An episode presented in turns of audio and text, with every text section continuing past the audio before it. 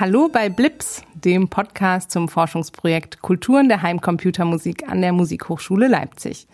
In Folge 2 unserer letzten Folge haben wir ja ausführlich über den SID, den Soundchip im C64, im Commodore 64 Computer gesprochen.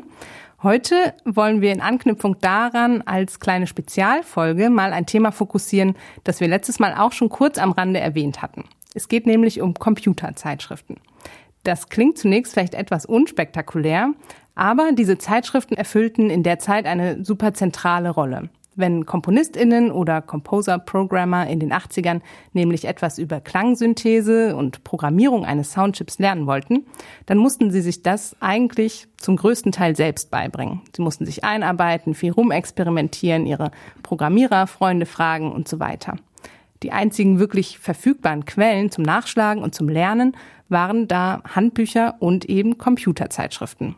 Wir nennen das immer gerne die YouTube-Tutorials der 80er Jahre.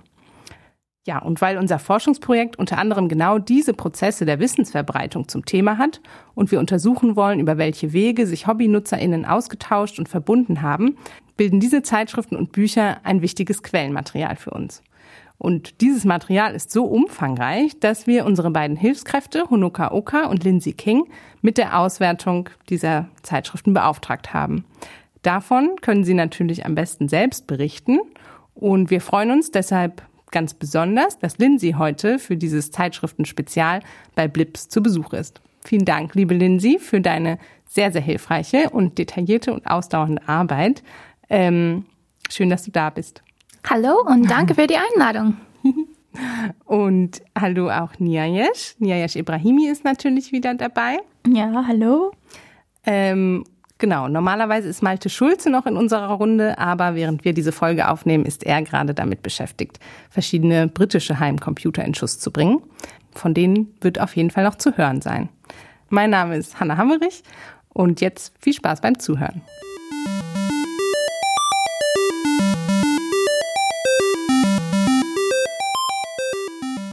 Bevor wir uns eine ganz spezielle Zeitschrift heute auch angucken werden, wollte ich noch mal kurz eine kleine ähm, oder eine kleine Einführung darin geben, was für Zeitschriften es eigentlich allgemein, was für Computerzeitschriften es allgemein gab und was für Schwerpunkte die so hatten. Also man kann eigentlich unterscheiden ähm, in dieser echt breiten Zeitschriftenlandschaft zwischen einfach allgemeinen Computerzeitschriften, also die sich rund um verschiedene Geräte und auch rund um Computernutzung allgemein gedreht haben, also da wurde berichtet über private Anwendungen, aber auch Business- und Büroanwendungen und solche Sachen. Und es gab spezielle Spielezeitschriften, in denen eben Spiele vorgestellt wurden, getestet und so weiter und die eher so einen Unterhaltungscharakter hatten. Ähm, dann kann man noch sagen, dass die Entwicklung der Computerzeitschriften so zwischen den 70er und oder späten 70er Jahren und 80er Jahren dann ähm, eigentlich so verlaufen ist, dass zuerst die Zeitschriften ein also eigentlich den gesamten Computerbereich abgedeckt haben und sich dann aber angefangen haben, auf verschiedene Plattformen oder einzelne Plattformen zu spezialisieren. Ja, und all diese Zeitschriften versuchen wir in unserem Projekt so ein bisschen zu berücksichtigen. Ähm, wir gucken uns Zeitschriften aus Deutschland an, aus den USA, aus Großbritannien und auch aus Japan. Schon seit den 70er Jahren gab es in den USA und später auch in Großbritannien äh, unterschiedliche Zeitschriften, die sich äh, mit elektronischer Musik beschäftigten und über Themen wie Synthesizer, neueste musikrelevante Produkte und Technologien, Klangsynthese, Akustik und Aufnahme im Studio berichteten. In den 80er Jahren wurden immer häufiger auch heimcomputerrelevante Themen behandelt, wie beispielsweise Reviews von Computern und ihre musikalischen Fähigkeiten sowie Rezensionen von Software. Diese Zeitschriften zeichneten sich oft durch ausführlichere und detaillierte Artikel und Rezensionen aus als herkömmliche Computermagazine. Zumindest ist das so mein Gefühl, nachdem ich mehrere Rezensionen in beide Arten von Zeitschrift gelesen habe. Und ich würde sagen, für MusikerInnen und Musikinteressierte hat es sich bestimmt damals gelohnt, zusätzlich zu den Computermagazinen einen Blick auf die Musikmagazine zu werfen, um detaillierte Infos über Computermusik zu sammeln.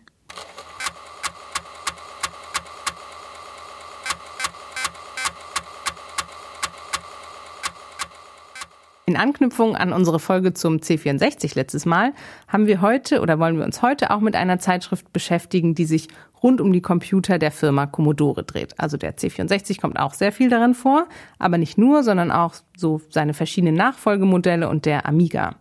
Ähm, es gab übrigens eine ganze Reihe von Zeitschriften, deutsch- und englischsprachig, die sich jetzt wirklich nur speziell dem C64 verschrieben hatten.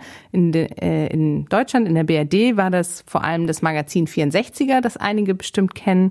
In den USA gab es die Computes Gazette oder ZAP 64 in Großbritannien. Ähm, genau, aber zu heute. Was hast du für eine Zeitschrift dir angeschaut, Lindsay? Um, ähm, ich habe noch eine Zeitschrift aus Großbritannien ausgewählt und sie hieß Your Commodore Magazine und war auch ziemlich beliebt. Um, ähm, sie wurde von 1984 bis 1991 veröffentlicht und die Ausgaben erschienen monatlich. Ich habe mich mit den Ausgaben von 1984 bis 1989 ähm, beschäftigt, da unser Fokus im Projekt liegt auf den 80ern. Alle Ausgaben wurden schon digitalisiert und sind leicht zugänglich dank der Webseite archive.org.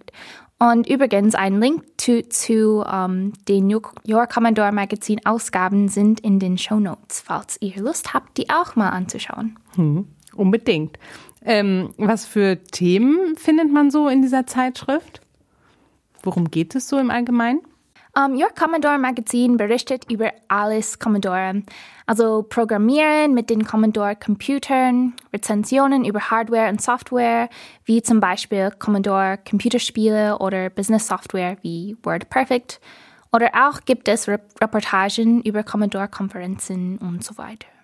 Hm, und ähm, wie oder in welcher Form kommt da Musik vor? Um, insgesamt habe ich vier generelle Kategorien entdeckt, in denen Musik vorkommt.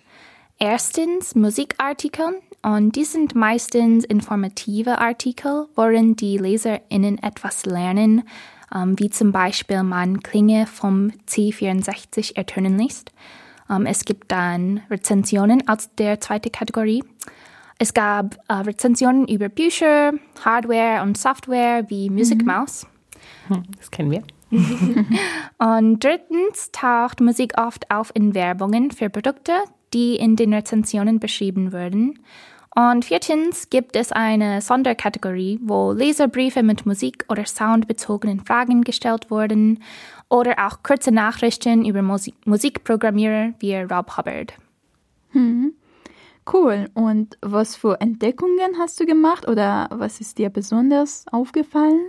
Um, ähm, eine Anmerkung ist, dass es durchgehend, also von 84 bis 89, Einführungsartikel gab, wo man die Basics über digitale Musik und Programmieren lernt, als ob das immer eine Schwierigkeit für LeserInnen war. Gleichzeitig wurde immer wieder erwähnt, was für ein tolles Soundchip der C64 hatte und dadurch, wie man wirklich beeindruckende Musik damit vermachen könnte. Spannende musikalische Ergebnisse waren mit dem C64 möglich, aber die technische Seite scheint immer ein Hindernis zu sein. Hm. Uh, noch eine Anmerkung war, dass die Qualität nimmt ab in den späten 80er Jahren. Um, es gab noch einige wertvolle Artikel in 1988, wie ein Review von Ian Waugh über MIDI-Produkte von der Firma Sonos oder auch ein Musikprogramming-Artikel von Peter Gerard, in dem es auch ein gratis Programm gegeben ist. Aber ansonsten kommt Musik immer seltener vor. Es gab da ein neuer Artikel über Filme wie Batman und ein Michael Jackson-Film.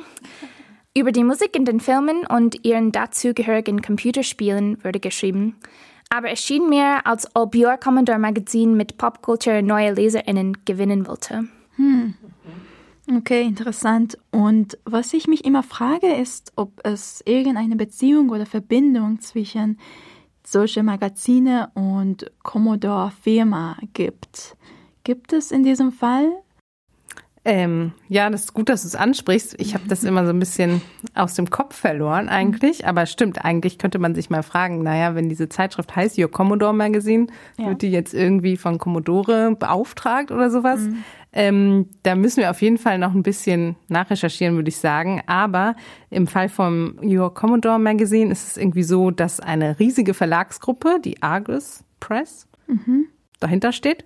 Ähm, und die haben, also die haben, glaube ich, in ihrer Abteilung für Hobbymagazine, also die haben eine Menge Magazine herausgegeben. Ähm, und in dieser Abteilung haben die ähm, eben ihre Computerzeitschriften gehabt, aber nicht nur mhm. zu Commodore-Computern, sondern auch zu zum Beispiel den meist verbreitetsten britischen Heimcomputern in den 80ern. Also die hatten auch eine Zeitschrift zum ZX Spectrum zum Beispiel. So. Ja, also von daher habe ich jetzt mir einmal gedacht, naja, so, ich denke zumindest, äh, da ist jetzt keine keine Geschäftsbeziehung wahrscheinlich gewesen mhm. zwischen Commodore und der Zeitschrift. Aber ich finde es trotzdem interessant, sich das zu fragen oder sich vielleicht auch mal anzuschauen, wie, ähm, wie diese Zeitschriften sich eigentlich etablieren und wann. Ne? Also Lindsay, du hattest ja gesagt, dieses ähm, Your Commodore Magazine gibt es seit 84. Das ist schon ähm, zwei Jahre nachdem der ja. Commodore oder nachdem mhm. der C64 ähm, veröffentlicht wurde. Also vielleicht hat man da dann erst so gesehen, okay, dieser Computer wird super viel gekauft und da würde es sich lohnen oder da ist mhm. vielleicht eine Lücke, die man füllen kann mit diesem Magazin. Genau, aber das sind also Fragen, ja, die müsste man sich mal genauer anschauen vielleicht. Hm. Eine Sache, die mir noch aufgefallen ist aus ähm, einigen deutschsprachigen Zeitschriften, wie zum Beispiel dem 64er, aber auch der Atari ST Zeitschrift, ist, dass man da regelmäßig Musik- und Programmierwettbewerbe sieht, was ich total spannend finde im, mhm. im Zusammenhang mit Musik und ähm, diesen Zeitschriften. Ähm, also es waren so Wettbewerbe, bei denen wirklich junge Programmierer, meistens Jungs, aber auch Programmiererinnen, ähm, ihre ja, ihre eigenen kleinen Programme einschicken konnten. Mhm. Gab es sowas auch in dem Your Commodore Magazine? Uh, nein, eigentlich nicht. Um, die Wettbewerbe in Your Commodore Magazine hatten meistens nichts mit Computern zu tun. Um, mhm. Häufig wurden zwei Zeichnungen gezeigt, die fast genau dieselbe waren. Und man musste dann drei Unterschiede zwischen den Bildern finden. Wie um, findet den Fehler? Mhm. Und man hat in diesen Wettbewerben neue Softwareprodukte gewonnen. Ich ah. habe neulich ein Beispiel eigentlich gesehen und es war so ein Wettbewerb, um, aber um, den Titel war Become a MIDI Rockstar. Also mit ah, diesem, ja, mit diesem Wettbewerb hat man MIDI-Produkte gewonnen. Ah. Aber mhm. ja, es ging eigentlich nicht um Computern. Mhm. Ja. Ah, krass. Also genau, programmieren oder Musik machen musste man dafür eigentlich selber noch gar nicht. Nein, überhaupt mhm. nicht. Ja, das finde ich ganz interessant, weil ähm, ein berühmtes Gegenbeispiel ist ja Chris Hülsbeck, der ähm, ein ja, super bekannter und berühmter ähm, Musiker am C64 und auch an späteren Computern geworden ist für Spielemusik und so weiter. Und er sagt es auch immer selber so, dass seine Karriere eigentlich erst durch genau so einen Musikwettbewerb ähm, gestartet ist. Also seinen Titel Shades hatte er 86, glaube ich, in dem äh, 64er Magazin eingereicht bei so einem Musikwettbewerb. Und das war der Anfang seiner Karriere, kann man sagen.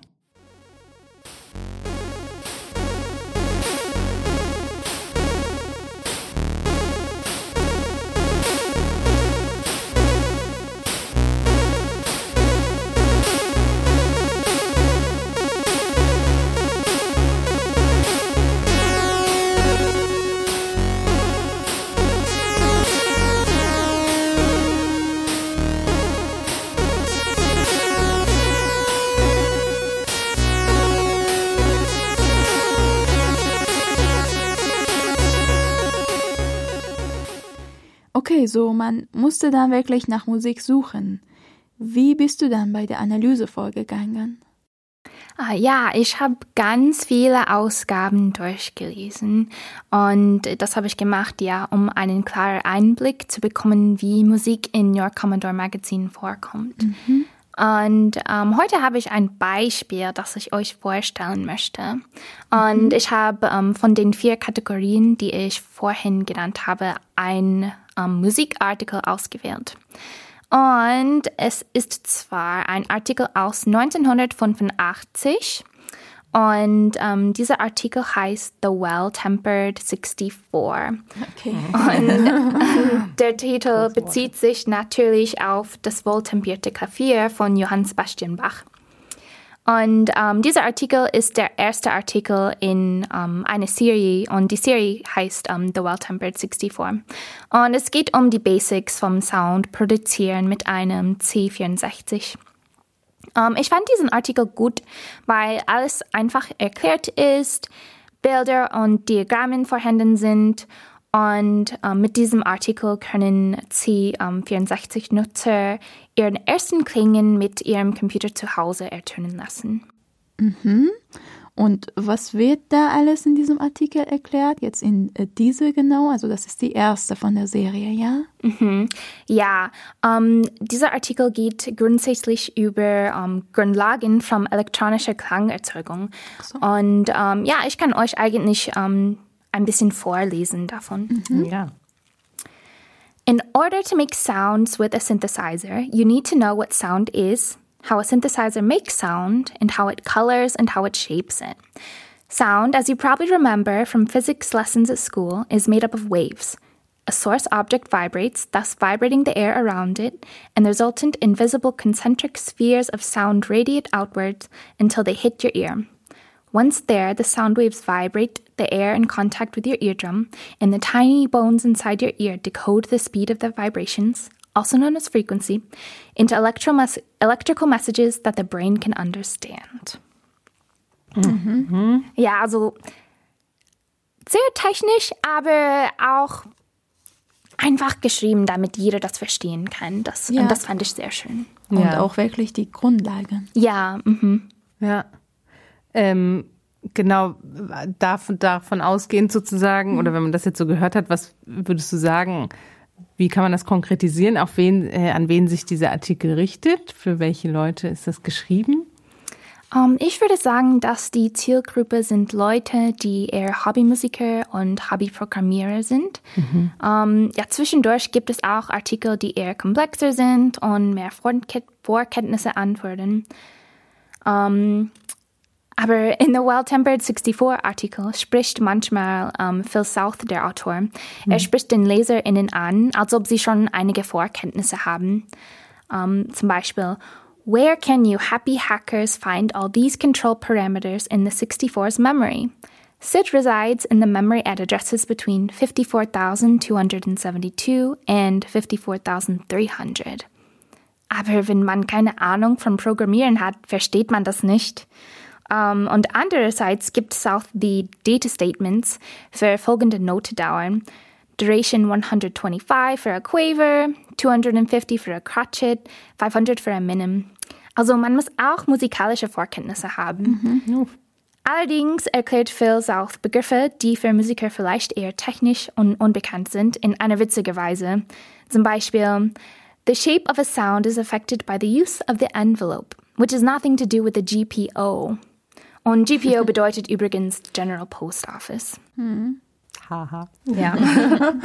ähm, also gar nicht so leicht dann doch zu sagen, wie das ist mit der Zielgruppe, ne? Weil einerseits so für, für Hobbyleute und viel erklärt, viel von Anfang an und gleichzeitig, wenn man genauer guckt, merkt man doch, hm, so ganz ohne Vorkenntnisse geht es irgendwie doch nicht.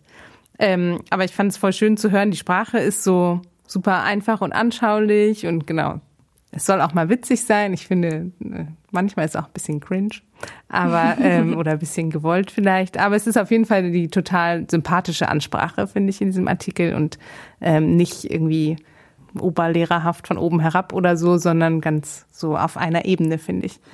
Ähm, ja, und ich würde sagen, diese anfängerfreundlichen Artikel, die sind auch irgendwie symptomatisch für diese Zeit, in der Synthesizer und Computermusik für viele eben noch total neu waren und man jetzt einfach nicht davon ausgehen konnte, dass ähm, LeserInnen oder AnwenderInnen schon so viel Vorwissen mitgebracht haben, wenn sie jetzt so einen Artikel gelesen haben. Ja, genau. Also das sieht man auch manchmal in äh, zum Beispiel Handbücher von Software und so weiter, dass die äh, Grundlagen von Klangsynthese sehr ausführlich und wirklich sehr anfängerfreundlich erklärt wurde. Mhm. Ähm, wobei bei musiktheoretische Grundlagen ist das nicht immer der Fall. Wie hier, also es wird schon davon ausgegangen, dass man ein, einigermaßen, also die Noten kennt, die Notendauer und so weiter. Ähm, ja, also das ist auch hier zu sehen. Mhm. Ja, voll. Auch was Schönes an diesem Artikel ist, dass es nicht nur theoretische Informationen gibt, ähm, aber da ist auch sogar ein praktisches, praktisches ähm, Programm, das man nutzen kann. Also am Ende dieser Artikel ähm, gibt es ein kleines Basic-Programm und Basic ist so eine Programmiersprache, ähm, die sehr oft benutzt wurde in den 80ern. Und es gibt eine, ja, ein Basic-Programm am Ende, ähm, das man eintippen kann und mhm. dann schon Musik machen kann. Also mhm. alles, was man braucht, ist in diesem Artikel vorhanden, ähm, dank der Autor ähm, Phil South. Und ich fand es schon, er hat auch am Ende geschrieben, I've given you all the information you should need to get going. Just get in there and experiment. Also man lernt ja viel von solchen Artikeln und dann ist es auch oft so, dass ähm, die AutorInnen schreiben, okay, now geh mal und probier es aus. Um, und exper experimentieren ist oft vorgeschlagen und das fand ich auch immer schön. Mhm. Also man kann dann mit diesem Programm schon die Parameter ändern, ein bisschen mit Klangfarbe und so weiter experimentieren, oder? Ja, genau. Aber es gibt keine Infos über, ja, also man kann kein Basic von diesem Artikel lernen, wie ich verstanden habe. Ja, ja, ja, du hast recht. Man lernt Basic nicht in diesem Artikel, mhm. aber da ist schon, das Programm ist so klein, dass man das sehr schnell eingeben mhm. kann und Phil South beschreibt, wie man die Parameters verändern kann, damit ah, ja. ähm, man verschiedene Töne erklingen lassen kann. Mhm. Und am Schluss des Artikels ähm, hat Phil South eine sehr spannende Frage. Um, und es ist zwar, Why a computer and not a piano? Mhm. Und ich werde ein bisschen vorlesen, weil ich finde diesen Teil sehr interessant. I'm glad you asked me that. A piano is a fine instrument, a beautiful sound, and one of the most difficult to produce synthetically. But a synthesizer is capable of far more sounds, and the SID is no exception. Also, I challenge any one of you to link your computer to a piano and make it sound like Oscar Peterson. Computers enable the most tone deaf of us to make beautiful music and program the built in synthesizer to make our games addictive and gripping. I play a lot of games just to hear a particular sound, effect, or tune and extract a lot of pleasure in doing so. Hm. Hm. Ja, da steckt eine ganze Menge drin, ja. oder? Interessante Zeitdiskussion, würde ich sagen. Ich weiß nicht, ob dieser Vergleich, wie weit der so führt. Ich würde vielleicht eher sagen, aber ist jetzt auch nicht äh, in Stein gemeißelt, aber dass der Computer einfach vielleicht andere Klänge erzeugt und nicht unbedingt viel mehr Klänge. Ähm, und vor allem in dieser Art der Anwendung, wenn jetzt ich als Hobbymusikerin komme und irgendwie so ein Programm, wie er vorgeschlagen hat, mhm. da ausführen will. Ähm, ja, also ja, aber ich finde irgendwie, das zeigt zumindest, dass man diesen Vergleich anstellt, zeigt schon mal ganz gut diesen Reflex, den, den es in der Zeit irgendwie häufig gab von Leuten, die über Computermusik und Spiele und so geschrieben haben, dass sie das Gefühl hatten, ah, wir müssen uns irgendwie rechtfertigen mhm. gegenüber klassischer, richtiger, in Anführungszeichen, mhm. Musik. Ja, das finde ich auch. Also ich finde es auch wirklich bemerkenswert, dass dieser Vergleich immer mit klassischer Musik ist. Mhm, total. Jetzt hier mit einem Klavier und ähm, dieser Rechtfertigung, wie du auch gesagt hast. Und das sieht man wirklich sehr oft, also das ist sehr üblich in der Zeit, in verschiedenen Artikeln, in viele Software, zum Beispiel der Demo, das Demo-Lied ist ähm, irgendwas von Bach oder Beethoven oder in Cover sogar sieht man, dass es, es muss irgendwas mit klassischer Musik zu tun haben. Und äh, das finde ich auch interessant, weil eigentlich die meisten Spielemusik zum Beispiel und so weiter wurde von der Ästhetik von Popmusik oder mhm. elektronischer Musik der Zeit, so Synthesizer-Musik und so beeinflusst und nicht von klassischer Musik. Aber für Software, also für Produkte war das wirklich sehr oft der Fall, dieser Vergleich mit klassischer Musik. Mhm. Ja, als würde das irgendwie überzeugend, eine die überzeugendere Marketingstrategie vielleicht sein oder sowas. Ähm, mhm. Ich fand auch einen interessanten Punkt noch über, oder über den man noch sprechen kann, ist dieses, dass wirklich immer gesagt wird, dass man ohne musikalische Ausbildung ja, ja. Ähm, einfach Musik machen kann ja. am Computer. Und ähm, ich finde aber, das ist auf jeden Fall nach diesem Artikel jetzt deutlich geworden, dass, ähm, dass man das eben so ganz nicht sagen kann. Also ähm, auf jeden Fall ist der Computer so eine niedrigschwellige Möglichkeit, Musik zu machen. Ah, und ne, mhm. vielleicht kann man auf eine Weise schon schneller einsteigen oder muss ja, vielleicht ist es nicht so wichtig, dass man jetzt irgendwie Harmonielehre kann oder sowas. Mhm. Aber dann wiederum kann man auch ein Instrument einfach lernen, ohne jetzt super viel Musiktheorie zu haben. Ne? Also ja. wie viele KlavierschülerInnen wissen irgendwie, ja, können irgendwie den Quintenzirkel oder so. Naja, also auf jeden Fall, ähm, ja, finde ich auch da, dass man gar keine musikalische Ausbildung braucht, ähm, ist auch ein bisschen untertrieben. Ich finde, das hat der Artikel ganz schön gezeigt. Und ähm, ja, auch irgendwie dieses physikalische Wissen oder auch Wissen über Klangerzeugung, finde ich, gehört ja zu musikalischem und musiktheoretischem Wissen irgendwie dazu. Mhm. Ähm, ja, also so ganz voraussetzungslos ist das Ganze eigentlich gar nicht oder man kommt nicht so weit, so genau, würde ich vielleicht ja. sagen. Ja, aber dagegen ist das immer der Punkt, also sehr typisch wirklich für alle Software auch. Wieder kann ich von Software ähm, ein bisschen sprechen, dass bei vielen diese Einfachheit wirklich sehr im Fokus steht. Also mit dieser mhm. Software können jede, ja, auch wenn man tondeaf ist mhm. oder gar keine Begabung hat für die Musik und so, oder vielleicht auch mal ein Instrument ausprobiert hat und nicht weitergemacht hat, kann man jetzt mit dieser Software Musik machen, was kann ich sagen, also fast nie stimmt. Also mhm. fast nie kann man ohne bisschen musiktheoretische Grundlagen oder auch ein bisschen Begabung für Musik, also welche Klänge kann man produzieren, so irgendwas äh, mit Computer anfangen. Ja. ja, aber das ist sehr typisch, dass sie das so ähm, zeigen, um mhm. das ist auch sehr natürlich, um mehr verkaufen zu können. Was ich finde, ist, dass es auch gleichzeitig eine Art von Anti-Werbung für die Profi-Leute ist. Also mhm. wenn ich jetzt als Musikerin oder als Komponistin nach einem Software suche und dann sehe ich, okay, es steht, dass jeder damit was machen kann, dann finde ich das wahrscheinlich nicht so attraktiv. Mhm. Und genau, also das finde ich eine Erklärung für warum es in der, vor allem in der ersten Hälfte der 80er Jahren ähm, eher Hobby-Musiksoftware gab und keine professionelle so richtig. Dann mit Atari ST und Amiga hat es sich ein bisschen geändert. Hm. Und ähm, Jetzt, dass wir darüber sprechen, ein anderer Aspekt, dass ich immer bei solche Produkte oder in solche Artikel, ähm, also dieser äh, Aspekt, würde ich sagen, eher bei Produkte mhm. finde als Werbung, ist, dass die ein pädagogisches Ziel erfüllen können. Also, dass mhm. man damit Musik auch lernen kann oder sogar manchmal sein Instrument besser üben kann oder lernen kann. Das gehört auch sehr oft dazu, zu mhm. den Produkten. Ja.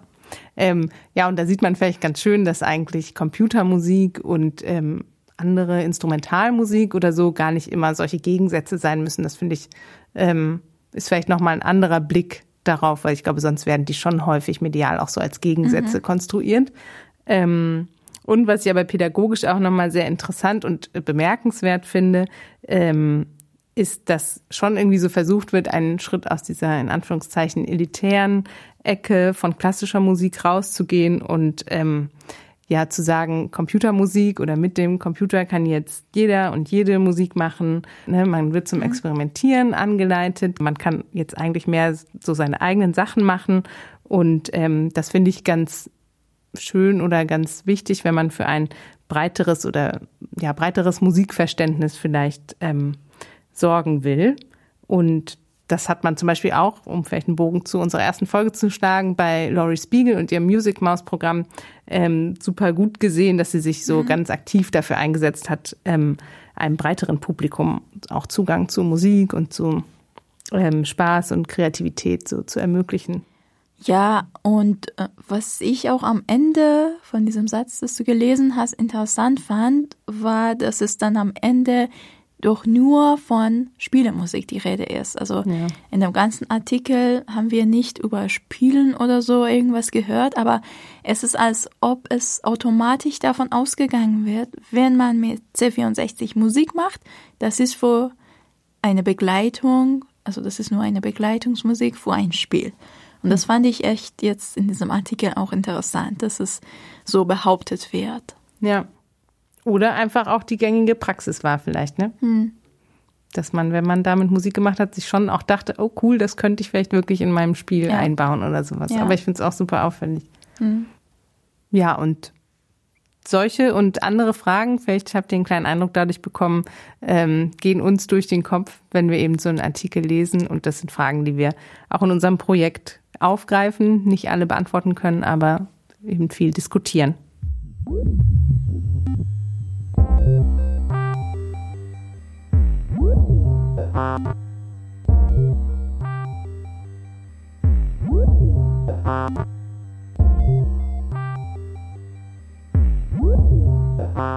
Gut, dann fassen wir mal so ein bisschen zusammen vielleicht.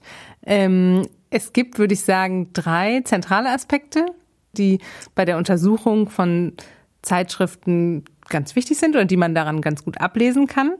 Das sind die Zielgruppe, die AutorInnen und das Thema Kommunikation. Wie interagiert man mit dieser Zeitschrift? Ähm, über die Zielgruppen haben wir schon ein bisschen gesprochen. Ähm, was können wir vielleicht zu den AutorInnen noch sagen? Also, wenn man sich die Musikartikel der Zeit anschaut, gibt es einige Namen von Autoren, die sehr oft auftauchen. Einer dieser Personen zum Beispiel ist Ian Wau, der neben verschiedenen Büchern über das Musikmachen mit BBC Micro, CPC und C64 erstaunlich viele Artikel in unterschiedlichen Zeitschriften verfasst hat. Sowohl plattformspezifische als auch musikspezifische Zeitschriften wurden von ihm in den 80er und 90er Jahren geschrieben. Wir hatten auch die Chance, mit ihm zu reden, mhm. was uns auch sehr interessant war, weil er hat wirklich, ähm, er wusste echt viel über Musik machen mit Heimcomputer in 80er mhm. Jahren. Und äh, er hat uns auch ein bisschen von dieser Dynamik äh, erzählt, was damals war mit den Zeitschriften. Und zwar, man musste eher als selbstständig arbeiten und seine Artikel schicken und so weiter. Mhm. Und ich habe auch ein Beispiel von einem Autor, der viel geschrieben hat. Und es ist ein Mann namens Todor Fay.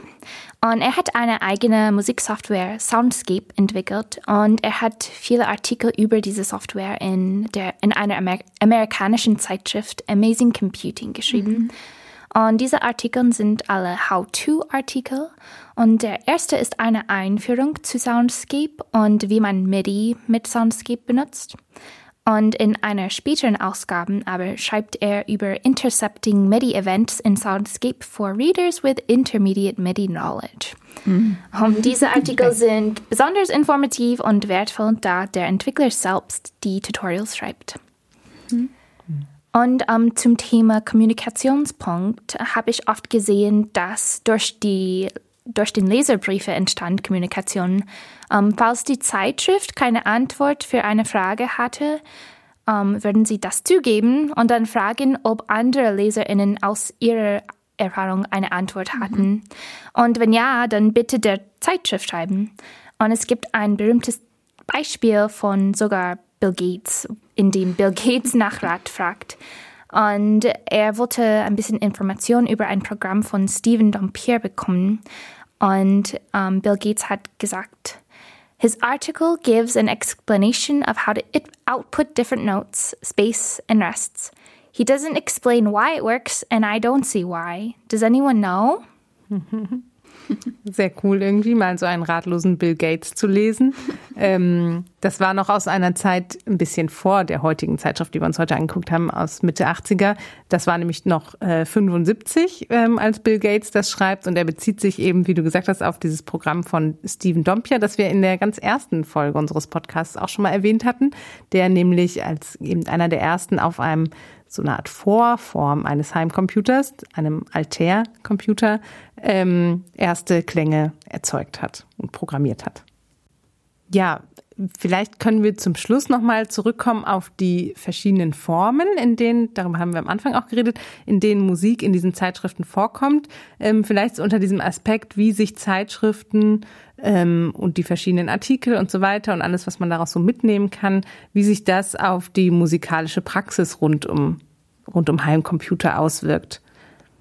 Ähm, ja, was, was lässt sich dazu noch so sagen? Ja, man hat auf jeden Fall viel gelernt von den How-to-Artikeln. Man hat dann Antworten bekommen auf Fragen, die die LeserInnen per Post verschickt haben. Ähm, man hat kostenlose Listings für Software bekommen und auch Rat und Vorschläge für Produkte. Und es gab dann am Ende eine Art Community von diesen Zeitschriften. Hm. Sehr spannend, finde ich. Ja, das finde ich auch interessant, dass es neben Werbungen und auch äh, Produkte, die da vorgestellt werden, viele, also so diese Listings zum Beispiel gibt, freie Programme, dass man abtippen kann und äh, dieser Umgang, dieser direkte Umgang mit dem Computer ermöglicht. Und äh, wir haben wir haben ja ein bisschen verglichen mit heutigen Medien, so wie YouTube mhm. zum Beispiel. Und ähm, das finde ich äh, wirklich äh, ein Unterschied zwischen heute und damals, im Umgang mit Computern, dass man heute, obwohl es so viele Tutorials und so weiter zur Verfügung steht, eher eine produktorientierte Kommunikation oder Beziehung zu den Computern hat, also jetzt für Musik machen oder eigentlich auch in alle anderen Bereiche. Und damals sowas wie zum Beispiel Soundmonitor von mhm. Chris Husberg einfach zur Verfügung st äh, stand wegen ein Magazin, also wegen einer Zeitschrift. Ja, das ist echt eine sehr spezielle Situation, würde ich auch sagen, mhm. in der Zeit. Und ähm, ja, man könnte vielleicht so klassischerweise sagen, dass die Zeitschrift da eine bestimmte Mittlerfunktion oder so einnimmt, mhm. eben zwischen den LeserInnen und AnwenderInnen auf der einen Seite und ähm, den Produkten oder so oder der, ja. Ja, auf der anderen Seite. Ja, ganz cool. Und was man aber zum Schluss natürlich nicht vergessen darf ähm, und was auch heute äh, an unserem Beispielartikel, denke ich, deutlich geworden ist, dass Spaß und Unterhaltung eigentlich ja. immer im Vordergrund stehen mhm. sollen in dieser Art Hobby-Computer-Zeitschrift. Ähm, also nicht ohne Grund wird man hier als Happy Hacker angesprochen. Und ja, ich würde sagen, damit verabschieden wir uns auch schon für heute. Ihr könnt Fragen und Anregungen immer sehr gerne an die Adresse blips.hmt-leipzig.de schicken. Wir freuen uns ähm, über eure Abos auf eurer jeweiligen äh, Podcast-Plattform. Und wir danken euch natürlich sehr fürs Zuhören. Wir danken Lindsay umso mehr, ich meine noch ganz insbesondere, dass du heute da warst und von deiner Recherche erzählt hast. Ähm, ja, und damit sagen wir Tschüss und bis zum nächsten Mal. Tschüss. Tschüss.